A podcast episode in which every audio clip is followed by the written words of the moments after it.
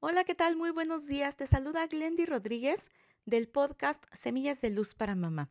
Y me encanta que estés acompañándonos en esta nueva temporada que acabamos de iniciar justamente ayer y es tres meses de amor propio. Hoy es el segundo día y vamos a invitarte a que si no escuchaste el primero, donde viene la intro, pues te regreses y hoy vamos a platicar de cómo a veces se confunde este amor propio con el ego. Cuando nosotros decimos, yo me quiero tal como soy, yo me acepto tal como soy, pero no pasé por un proceso, por una reflexión, por esa eh, valoración de si realmente estoy apreciando mis fortalezas, mis cualidades, estoy reconociendo mis áreas de oportunidad y estoy trabajando en ser cada día mejor persona con respecto de mí, pues definitivamente estamos hablando de un ego.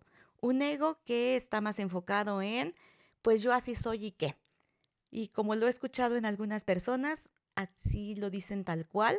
Bueno, pues que se aguanten porque yo así nací y así me voy a morir. Entonces, bueno, estamos aquí en el Círculo de Mamás en Armonía, creando una experiencia de armonía en tu familia. Y esto no es un pensamiento, no es una reflexión, que nos vaya a permitir mejorar nuestra dinámica familiar, ¿verdad? Entonces, estarás de acuerdo en que cuando nosotros nos enfocamos en nuestras áreas de oportunidad y estamos cada día trabajando en ellas, por ejemplo, si yo me reconozco como una persona muy impulsiva, como una persona em, que no soy muy empática, que a lo mejor me cuesta trabajo conectar con mi hijo adolescente porque ha cambiado tanto y de pronto, sin que yo me dé cuenta, me está recordando esa adolescente que yo fui y que todavía me crea conflicto a nivel inconsciente.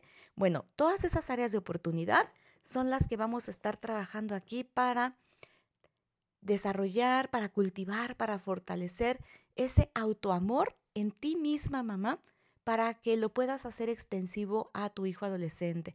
Te recuerdo, en este podcast trabajamos desde nosotras para poder llevar una mejor experiencia a nuestro entorno y fundamentalmente a la familia. Entonces, bueno, si ya el día de ayer reflexionaste sobre qué significa para ti quererte y estás en ese proceso, hoy te invito a que analices cuáles han sido los resultados de ese ego inflado, esos egos que con cualquier pinchazo, así cual globo, cualquier agujita que lo pica, lo desinfla, ¿verdad?